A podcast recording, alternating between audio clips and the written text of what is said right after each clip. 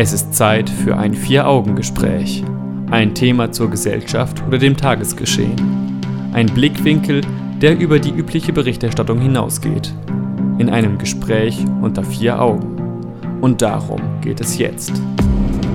Sterbehilfe. Besteht Missbrauchspotenzial? Der Bundestag diskutierte vier Gesetzentwürfe.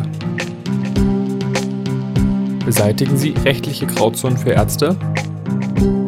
Das Vier-Augen-Gespräch mit Jan Keke und Stefan Seefeld. Vor zwei Tagen fällte der Deutsche Bundestag eine Entscheidung zur rechtlichen Regelung von aktiver Sterbehilfe. Töten kann keine ärztliche Aufgabe sein, sagte der ehemalige Präsident der Deutschen Gesellschaft für Palliativmedizin Friedemann Nauk gegenüber der Zeit. Doch stimmt das? Sollte Töten nicht zu den Aufgaben eines Arztes gehören, wenn der Patient unheilbar krank ist und sein Leid beendet sehen möchte?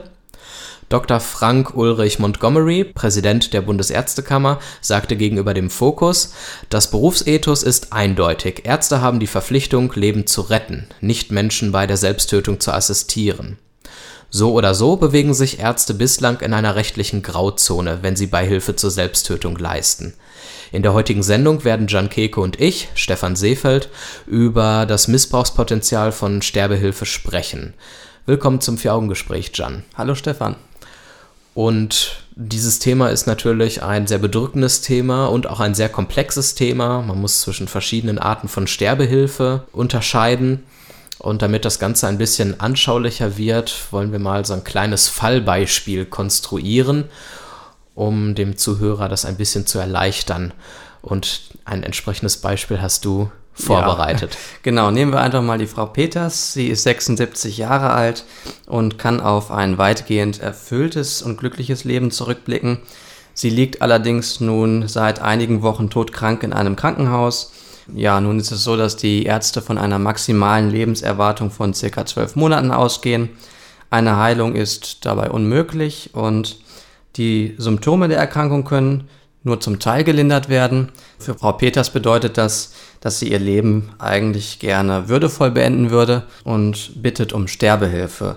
Denn sie möchte einen langen und schmerzhaften Sterbeprozess gerne vermeiden. Ein würdevoller Tod nach einem würdevollen Leben, das ist eigentlich das, was sie sich wünscht. Und ich glaube, das wünschen sich sehr viele Menschen in unserem Land.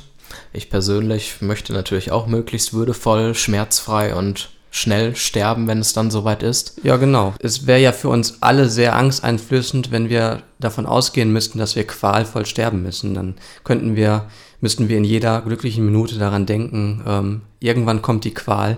Aber es ist doch eigentlich vielleicht ganz angenehm zu wissen, dass die Qual nicht kommen muss. Und durchaus machbar mit medizinischen und anderen ja, Möglichkeiten. Aber vielleicht nicht mit rechtlichen Möglichkeiten. Das, das werden wir diskutieren. Punkt. Genau, und zwar jetzt. Wir schauen uns die verschiedenen Arten von Sterbehilfe erstmal an. Wir beginnen mit der aktiven Sterbehilfe, die das bewusste und aktive Eingreifen zur Beendigung des Lebens bedeutet. Das kann zum Beispiel die Verabreichung einer tödlichen Medikamentendosis sein und ist in Deutschland verboten. Also wenn Frau Peters jetzt von ihrem Arzt einen Giftcocktail gespritzt bekommen würde, dann wäre das aktive Sterbehilfe seitens des Arztes. Ja, es ist genauso wie wenn er, wie wenn er sie jetzt erschießen würde einfach.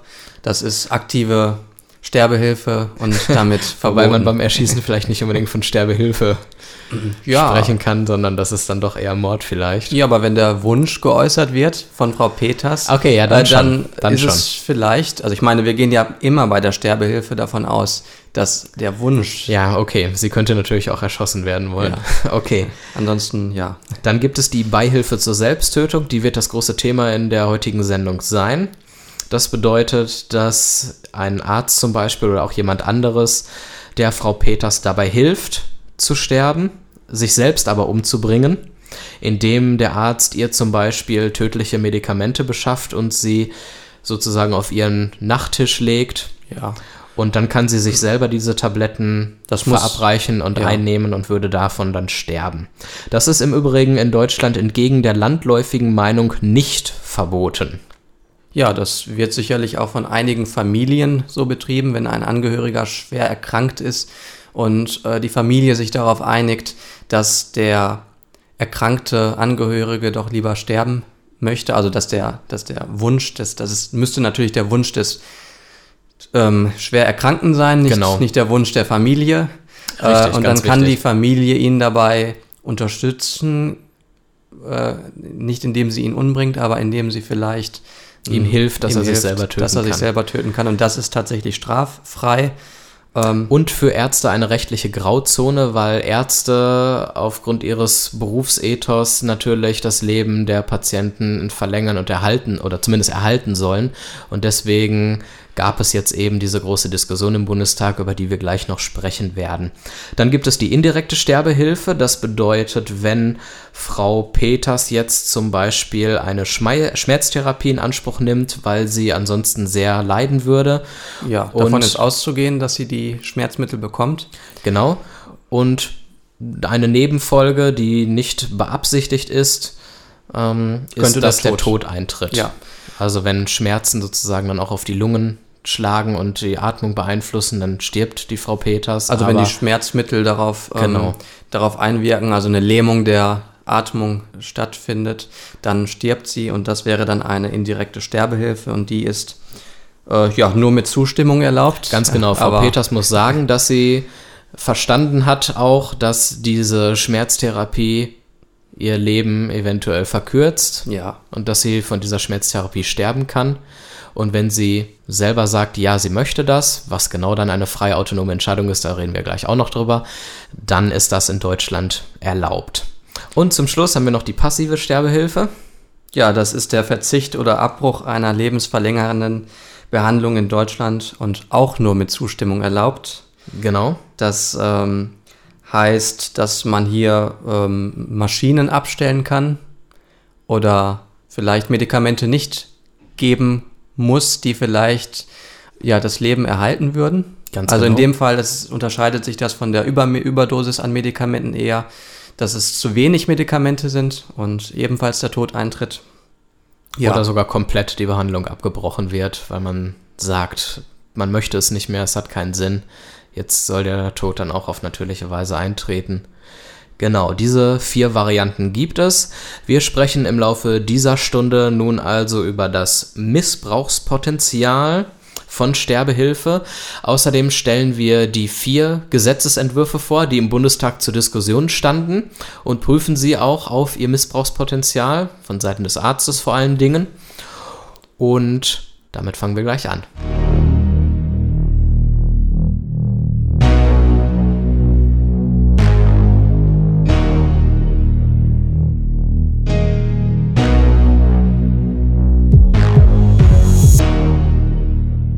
Sterbehilfe, besteht da Missbrauchspotenzial? Das ist das Thema im Vier-Augen-Gespräch. Die Frage könnte ich ganz schnell beantworten. Dann tu best- das. Es gibt, besteht immer Missbrauchspotenzial. Gut, sollen wir die Sendung an dieser Stelle abbrechen Nein, oder ich- führen wir das noch ein bisschen weiter aus? Ich würde gerne mit dir darüber sprechen, Okay. ähm, wie dieses Missbrauchspotenzial denn konkret aussehen könnte. Bitte. Ja. Zunächst einmal ist es ja so, dass der Arzt theoretisch Missbrauch begehen kann, aber dem Arzt sollte man unterstellen dürfen, dass er nach bestem Wissen und Gewissen handelt und dass er keine Gesetze missbraucht, die vielleicht irgendjemandem schaden könnten. Genau gesagt, die Gesetze, die jemandem schützen sollen, dass er die nicht missbraucht. Genau. Ja, das Problem ist nur, dass Ärzte natürlich auch nur Menschen sind und vielleicht nicht immer nach bestem Wissen und Gewissen handeln. Das heißt, man könnte zum Beispiel, wenn jemand den Wunsch äußert, sterben zu wollen, könnte man sagen, gut, man führt intensive Gespräche mit dieser Person. Das wäre zum Beispiel eine erste Maßnahme, die man durchführen könnte. Will diese Person wirklich sterben? Ist es ein rational durchdachter Wunsch, Ja. sterben zu wollen? Hat er die Konsequenzen berücksichtigt? Gut, naja, beim Sterben gibt es da nicht so viele Konsequenzen. Die Person wird eben danach nicht mehr leben. Aber ist es notwendig zu sterben oder gibt es vielleicht doch noch Auswege aus der Krankheit beispielsweise? Die Frage ist aber, reichen solche Gespräche aus? Wie intensiv müssen diese Gespräche sein? Ab wann ist der Punkt gekommen, ab dem man einem den Wunsch zugestehen sollte, sterben zu wollen? Also in der Praxis würde es wahrscheinlich so aussehen, dass Ärzte schon aus Zeitmangel gar nicht in der Lage wären, diese intensiven Gespräche zu führen.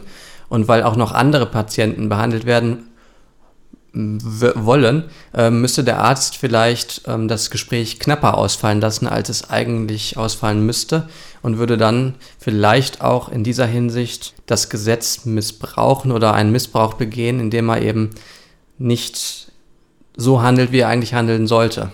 Und es bleibt die Frage, wie intensiv muss man sich tatsächlich mit jemandem auseinandersetzen und wie intensiv kann man beurteilen, ob jemand wirklich sterben will und auch frei diese Entscheidung trifft. Denn ein weiteres Missbrauchspotenzial könnte darin liegen, dass eine Person zum Beispiel über, durch die Familie überredet wird, ja. sterben zu wollen, weil man im, in einem langen Prozess auf die Person einwirkt und sagt, du fällst uns doch zur Last, das ist doch für dich selber auch nicht mehr schön. Genau, du willst ja nicht, dass wir leiden. Also beende doch dein Leben. Letztlich kann man nie wissen, wann jemand wirklich autonom oder frei entschieden hat. Wir können auch zum Beispiel sagen, wir sprechen noch mal in zehn Jahren mit dem Patienten, vielleicht hat er dann seine Meinung geändert. Ja, wie lange muss eine Meinung fest bestehen, um zu sagen, die ist wirklich sicher? Erstmal das Problem also der Autonomie. Was heißt Autonomie? Also es gibt in der Medizinethik eine relativ äh, weit verbreitete Ansicht. Das ist die an John Stuart Mill angelehnte liberale Ansicht über Autonomie. Jemand ist dann autonom, wenn er selbst über seine persönlichen Belange entscheidet. Und damit das dann auch eine autonome Handlung ist tatsächlich, muss er absichtlich mit Einsicht und ohne fremden Einfluss handeln. Also absichtlich, er muss wirklich die Absicht haben, äh, diese Entscheidung zu treffen und die Folgen. Das kann man nur von außen so schlecht sehen. Das ist richtig. Er muss mit Einsicht handeln. Das heißt, ja. er muss noch psychisch in der Lage sein, geistig das zu verstehen, was man mit ihm beredet, damit er auch eine Entscheidung treffen kann. Und ohne fremden Einfluss äh, ist auch klar, er muss eben unabhängig eine Entscheidung treffen. Aber man sieht schon bei zwei dieser drei Punkte, gibt es keine klare Grenze, wann jemand wirklich komplett ohne fremden es Einfluss gibt, ja. zum Beispiel handelt. Das kann man so genau nicht sagen, aber es ist zumindest ein Richtwert, an dem man sich orientieren kann. Man kann es tatsächlich als Richtwert betrachten und der Arzt kann sagen, ich kann nach oder ich kann mein Bestes geben, um das Beste aus der Situation herauszuholen, aber mit absoluter Sicherheit können wir da eben nie handeln. Das ist einfach so. Und deswegen werden auch äh, neue Gesetze und neue Gesetzesentwürfe an bestimmten Dingen nichts ändern können, weil der Wille des Patienten bleibt immer relativ vage. Und das heißt also. Zumindest besteht manchmal die Gefahr. Manchmal ja. gibt es auch eindeutige Fälle, aber man muss natürlich die Fälle berücksichtigen, die vage ja. bleiben. Aber können. letztlich wissen wir ja nie, ähm, welche wirklich hundertprozentig eindeutig sind, denn wir können nie wirklich in diese Person hineinschauen und hineinschauen, wie eine Entscheidung zustande gekommen ist und warum diese Entscheidung gerade zustande gekommen ist und ob diese Person vielleicht irgendwie im tieferen Inneren depressiv ist und damit vielleicht nicht unter einer bestimmten Autonomie, Autonomiedefinition in der Lage ist, eine autonome Entscheidung zu treffen. Das können wir ja alles nicht wissen. Ganz genau. Aber selbst wenn eine Person definitiv sterben möchte und der Wunsch ziemlich eindeutig ist und es da jetzt nichts zu diskutieren gibt, dann könnte es noch andere Fälle geben, die einen Missbrauch nahelegen. In diesem Fall richtet er sich eher gegen den Wunsch des Patienten zu sterben, als vielmehr, dass er unwillentlich getötet wird. Ja. Nämlich wenn sich der Arzt weigert, zum Beispiel aus religiösen Überzeugungen,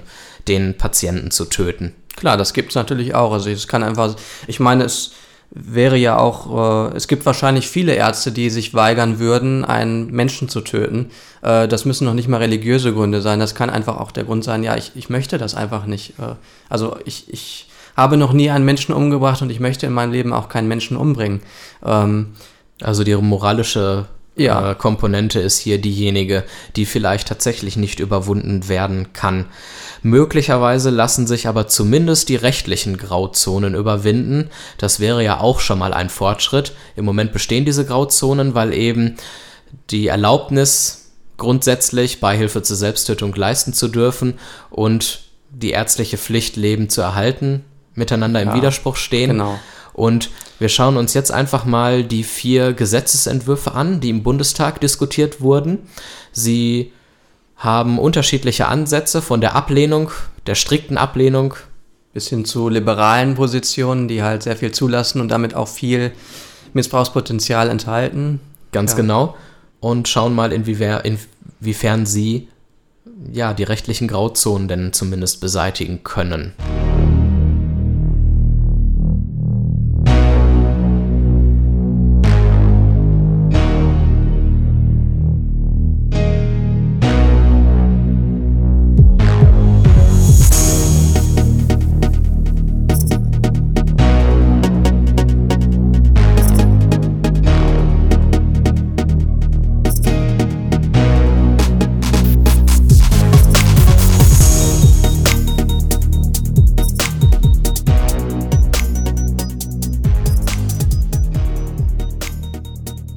Das Vier-Augen-Gespräch im Bürgerfunk auf Radio 91.2 und als Podcast auf www.vieraugengespräch.de und auf Facebook findet ihr uns auch.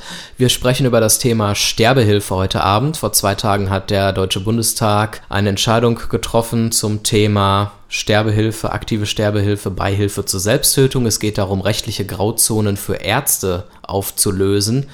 Und wir wollen jetzt vier Gesetzesentwürfe diskutieren, die zur Debatte standen. Der erste Entwurf trägt den Titel Entwurf eines Gesetzes über die Strafbarkeit der Teilnahme an der Selbsttötung. Dieser Entwurf sieht vor, dass Anstiftung und Beihilfe zum Suizid unter Strafe gestellt werden. Zu diesem Zweck soll ein neuer Paragraph 217 in das Strafgesetzbuch eingeführt werden.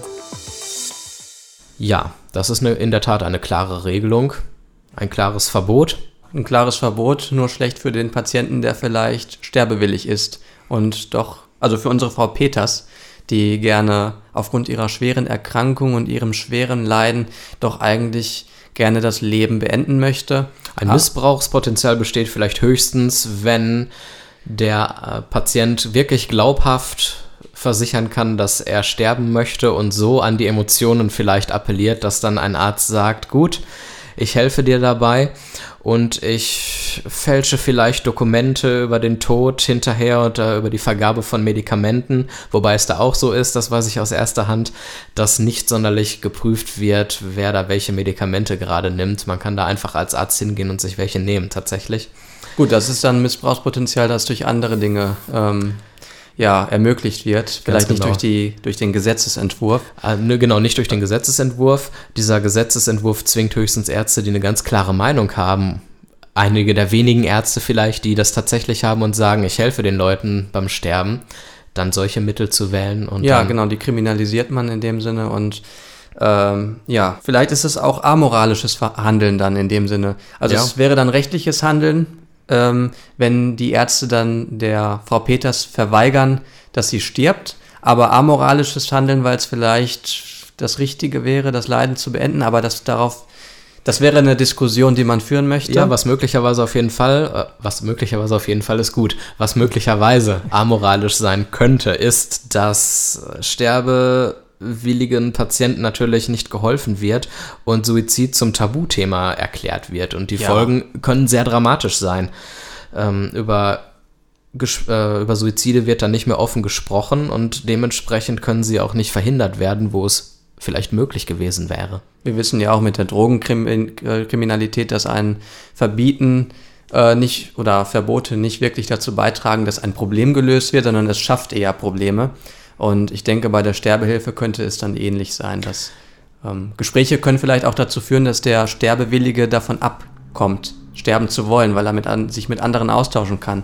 Und das würde das, das Gesetz würde dazu führen, dass das nicht mehr möglich wäre. Okay, wir kommen zum zweiten Entwurf. Genau, und schon. der hat den folgenden Inhalt. Dieser Entwurf trägt den Titel Entwurf eines Gesetzes über die Straffreiheit der Hilfe zur Selbsttötung. Ärzten und nichtärztlichen Sterbehelfern soll die geschäftsmäßige Suizidbeihilfe ausdrücklich erlaubt werden. Allerdings müssen zwei Bedingungen erfüllt werden. Es muss zuvor ein ärztliches Beratungsgespräch mit dem Sterbewilligen stattfinden und eine 14-tägige Bedenkzeit eingehalten werden.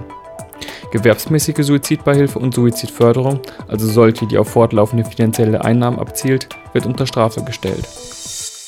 Ja, damit haben wir schon eine wesentlich liberalere ja, liberaleren Gesetzesentwurf. Genau, ganz kurz für die Zuhörer, wir werden auf unserer Homepage vieraugengespräch.de die Definitionen, was eine geschäftsmäßige Sterbehilfe und was eine gewerbsmäßige Sterbehilfe ist, äh, erklären. Dort könnt ihr dann sozusagen Second Screen mäßig das Ganze nachlesen. Aber wir können da hier an dieser Stelle schon mal sagen, dass gewerbsmäßige Sterbehilfe ist, äh, eine Sterbehilfe ist, die ähm, auf Gewinn auch aus ist. Also da, es ist eine gewerbliche eben. Also Frau Peters würde also Geld bezahlen dafür, dass man ihr beim Sterben hilft das und diejenigen, die diese Dienstleistung genau. anbieten würden, nicht nur die Kosten decken, sondern zusätzlich auch noch Gewinn ja, machen. Das ist ein ganz normales Unternehmen dann. Bei der geschäftsmäßigen ist das halt ein bisschen anders. Die darf eben nicht gewinnorientiert sein. Es dürfen vielleicht maximal Materialkosten oder so ähm, eingenommen werden. Das ist ja im Prinzip ist das ja in der Schweiz, glaube ich, der Fall. Ähm, würde jetzt in diesem Fall zu weit führen. Ich würde ja. auf jeden Fall sagen, dass dieser Gesetzesentwurf die rechtliche Grauzone für Ärzte durchaus auch beseitigen würde.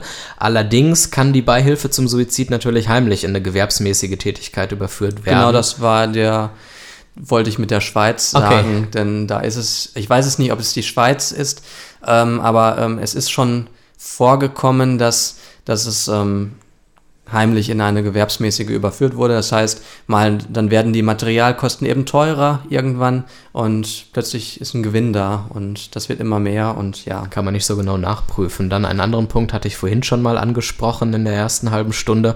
Angehörigen ähm, können dem Betroffenen das Gefühl geben, ihnen zur Last zu fallen und sozusagen ihn dazu drängen, die geschäftsmäßige Suizidbeihilfe in Anspruch zu nehmen. Da sind wir wieder bei dem Punkt, dass äh, die Autonomie nicht so ganz gegeben ist bei den Betroffenen. Ja, genau. Also da müsste dann sicherlich das Beratungsgespräch sehr intensiv geführt werden, um vielleicht solche Fälle zu minimieren, aber ausgeschlossen werden kann es nicht und damit besteht ein Missbrauchspotenzial seitens Angehöriger oder vielleicht auch des Arztes, der vielleicht auch ein Interesse daran hat, dass Frau Peters stirbt, damit das Bett frei wird. Was vielleicht auch noch angesprochen werden sollte, ist die Tatsache, dass in diesem Gesetzesentwurf nichts zum Alter der Betroffenen steht. Es gibt durchaus äh, Menschen unter 18, die zum Beispiel auch sterbenskrank sein ja. können und möglicherweise den Wunsch haben, zu sterben. In diesem Fall würde ich sagen, wenn nichts darüber drin steht, werden unter 18-Jährige sicherlich mit eingeschlossen sein. Aber das macht es nicht einfacher, wenn man jetzt äh, das Beratungsgespräch mal in Betracht zieht. Ja, und gerade beim Autonomie der Kinder ja. wird es natürlich auch wieder schwierig.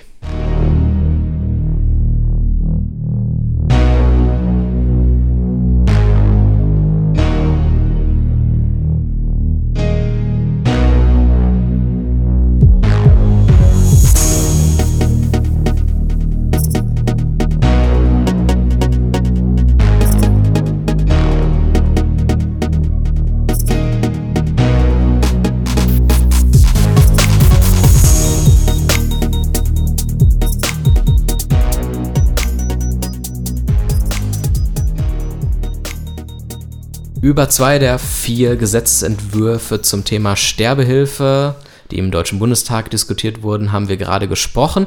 Die anderen beiden nehmen wir uns jetzt vor. Wir können jetzt gerade nicht sagen, für welches sich der Deutsche Bundestag entschieden hat, weil diese Sendung bereits vor längerer Zeit aufgezeichnet wurde, vor einer Woche ungefähr. Aber wir verkünden dieses Ergebnis natürlich auf unserer Homepage vieraugengespräch.de und auf Facebook. Und jetzt kommen wir einfach mal zum dritten Gesetzesentwurf und prüfen ihn auf Missbrauchspotenzial. Dieser Entwurf nennt sich Entwurf eines Gesetzes zur Regelung der ärztlich begleiteten Lebensbeendigung.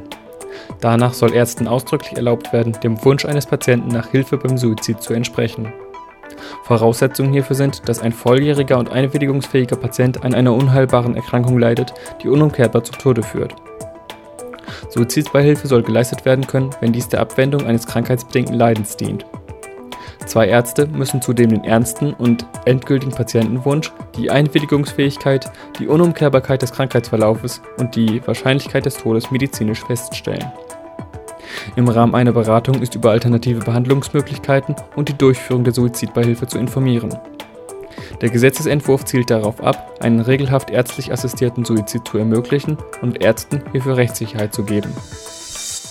Viele konkrete Angaben, würde ich mal sagen. Also im Vergleich zum vorherigen Gesetzesentwurf haben wir hier klare Angaben zum Alter, zu einer Anzahl von Ärzten, die das Beratungsgespräch führen müssen oder die hier herangezogen werden müssen. Es darf nicht nur einer sein, was natürlich das Missbrauchspotenzial doch erheblich senkt, denn ähm, es müsste ja der Fall eintreten, dass ja, zufällig zwei Ärzte genau die gleichen Interessen verfolgen, ähm, was sicherlich ähm, seltener vorkommt, als wenn ein Arzt mit, mit, sich selbst eine Entscheidung ausmachen muss. Ja, äh, aber auch hier kann man die Beihilfe zum Suizid heimlich in eine gewerbsmäßige Tätigkeit überführen. Dieser Punkt bleibt. Ja, also das, das bleibt, solange die geschäftsmäßige irgendwie erlaubt ist, bleibt genau. diese Gefahr. Genauso der Punkt, dass Angehörige den Betroffenen manipulieren können und ihm das Gefühl geben können, ihnen zur Last zu fallen und ihn somit dazu zu drängen, die geschäftsmäßige Suizidbeihilfe in Anspruch zu nehmen. Allerdings haben wir hier im Gesetzesentwurf auch sowas drin wie, es muss eine ähm, unheilbare Krankheit sein, die zwangsläufig zum Tod führt. Genau. Das heißt, wir haben hier wirklich auch eine, eine klare Bedingung drin, was gegeben sein muss. Und Psychische Krankheiten wie Depressionen werden damit explizit ausgeschlossen, zum genau, Beispiel. Eigentlich Fälle, die doch ähm, nicht selten unbedingt auch, oder nicht selten auch bei Patienten dazu führen, dass sie sterbewillig werden. Also. Aber hier gibt es ganz klare Vorschriften in jedem Falle. Ähm, wir haben vorhin, das trifft auch auf den zweiten Gesetzesentwurf zu, wir haben noch nicht über diese persönlichen und systembedingten Gründe oder Bestechungen seitens der Angehörigen äh, ja, gesprochen, die den Arzt dann dazu bewegen könnten, Beihilfe zum Suizid zu leisten. Ja, doch, also wir haben also vorhin zumindest schon erwähnt, dass der Arzt natürlich aus praktischen Gründen auch ja. sich entscheiden könnte, oh, das Bett müsste frei sein, das Krankenhaus ist voll und die Frau stirbt doch sowieso und will sterben oder, oder will vielleicht nicht sterben, aber sie stirbt sowieso und dann bringen wir sie um. Das ist ja möglich und es können auch andere Gründe eine Rolle spielen. Was vielleicht auch noch erwähnenswert ja. ist, ist die Tatsache, dass die Erlaubnis der Ärzte, Beihilfe zum Suizid leisten zu dürfen, dazu führt, dass sie Fortbildungsmaßnahmen besuchen müssen, um das auch vernünftig zu lernen. Diese müssen bezahlt werden, ebenso wie die Ärzte selbst vielleicht. Oh, was ja, natürlich eine Motivation für sie sein kann. Genau. Und ähm, auch das, das Durchführen der, des Sterbehilfeprozesses muss ja finanziert werden. Es ist ja Teil der Arbeit irgendwie. Und das kann natürlich ähm, auch ganz schnell in die Gewerbsmäßigkeit wieder genau, überführt werden. Irgendwie. Ich muss leider wieder aufs Tempo drücken, denn einen Gesetzesentwurf haben wir noch, den letzten. Der letzte der vier Gesetzentwürfe heißt Entwurf eines Gesetzes zur Strafbarkeit der geschäftsmäßigen Förderung der Selbsttötung. Laut diesem Gesetzentwurf ist die geschäftsmäßige Suizidhilfe verboten. Nehmen Angehörige oder nahestehende Personen an einer geschäftsmäßigen Suizidbeihilfe teil, ohne selbst geschäftsmäßig zu handeln, bleiben diese jedoch straffrei. Die Suizidbeihilfe in Deutschland soll, mit Ausnahme der Geschäftsfähigkeit, auch weiterhin nicht strafbar sein. Also das ist ja im Prinzip so, wie wir das momentan haben, ähnlich. Oder also momentan ist es ja auch so, dass Suizidbeihilfe durchaus nicht strafbar ist durch Angehörige oder vielleicht auch durch den Arzt, äh, dass man jemanden unterstützt. Aber der Berufsethos sagt eben, genau, dass der, es nicht das erlaubt klar. ist und so wird die Grauzone für Ärzte eher noch größer, haben wir den Eindruck. Ärzte können ähm, wenn überhaupt, dann als Privatpersonen außerhalb ihrer Arbeitszeiten und ohne auf Krankenhausressourcen zuzugreifen. Und auch nicht regelmäßig. Beihilfe zum Suizid leisten. Und auch das ist schwierig. Man kann seinen Arztjob nicht einfach so an den Nagel hängen plötzlich und sagen, jetzt habe ich einen Timeslot, wo ich nicht Arzt bin. So funktioniert Nein. das leider nicht. Aber es wäre ja ähnlich. Also ich meine, es darf ja keine regelmäßige Tätigkeit sein. Und das macht, ja. das schließt aus, dass ein Arzt regelmäßig Suizidbeihilfe leistet. Das können nur Einzelfälle sein. Und damit praktisch eher selten. Also es ist, ja, gehen wir mal davon aus, dass ein, Krank, äh, ein Krankenhaus zwölf Ärzte hat, ist jetzt ein bisschen ähm, einfach als Beispiel. Als ja. Beispiel. Ähm, dann kann würde es vielleicht auffallen, wenn jeder Arzt mehr als zwei Sterbehilfefälle hat. Ähm, dadurch wird die große Anzahl der Sterbewilligen vielleicht nicht, ja. Und, und selbst wenn ein Arzt aus moralischen Gründen die Beihilfe zum Suizid leisten will, wird er eher durch diese rechtliche Grauzone, die größer geworden ist, noch viel mehr eingeschüchtert und wird seiner eigenen Moral vielleicht nicht nachgehen können. Also sicherlich ein schwieriger Gesetzesentwurf den man, dem man nicht unbedingt so zustimmen mag. Zumindest was das eigentliche Ziel angeht, nämlich die rechtliche Grauzone für Ärzte zu beseitigen. Aber die Einschüchterung der Ärzte kann ja quasi auch dafür sorgen, dass klar geregelt ist, wie sie sich verhalten, ja, ja, wenn auch klar. nur inoffiziell. Aber letztlich muss man festhalten, kein Gesetzesentwurf ist hier wirklich äh, ideal, was das Missbrauchspotenzial angeht. Also persönliche Empfehlungen von uns gibt es aber trotzdem als Kommentar auf unserer Homepage. Und gleich nach dem nächsten Lied werden wir den Fokus mal auf Dortmund ein bisschen richten.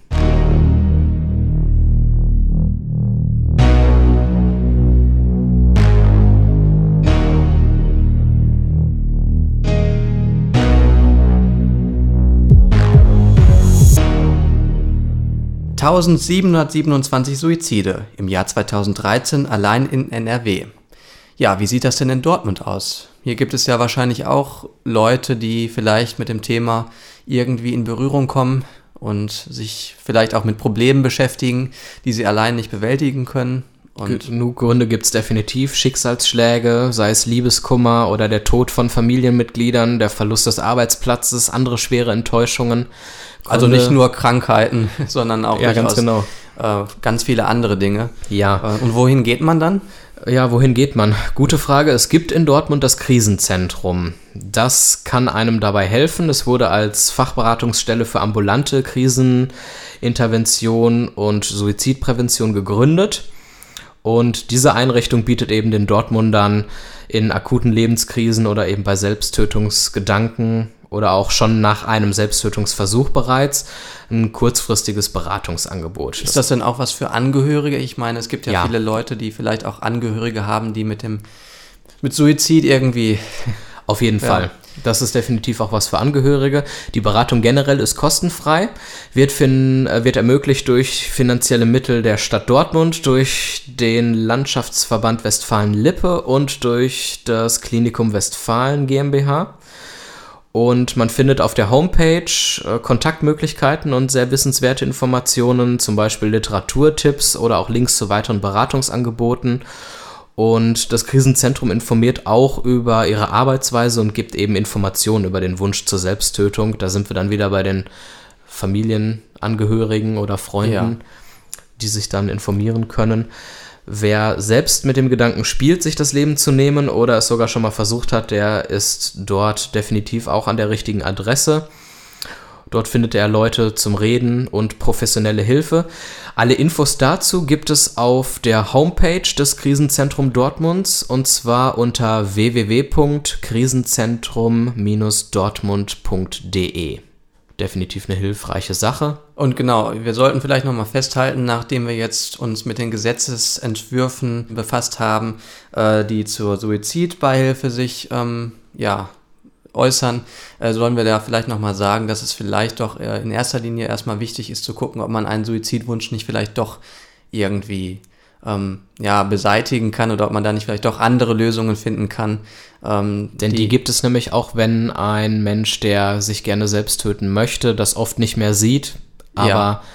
man glaubt gar nicht, wie viele gute Möglichkeiten es da noch gibt. Also wirklich dann nochmal so als letzte Hilfe versuchen mit dem Krisenzentrum kann ich wirklich nur sehr den Leuten ans Herz raten, ans, ans Herz legen, www.krisenzentrumdortmund.de. Und das war's für heute mit dem Vier-Augen-Gespräch. Diese Folge und alle bisherigen gibt es zum Nachhören und Abonnieren als Podcast auf www.vieraugengespräch.de. Bei Facebook findet ihr uns auch. Einfach dort mal Vier-Augen-Gespräch eingeben. Und dann würde ich sagen, hören wir uns in der nächsten Folge wieder. Danke, Jan. Danke, Stefan. Und einen schönen Abend noch. Tschüss.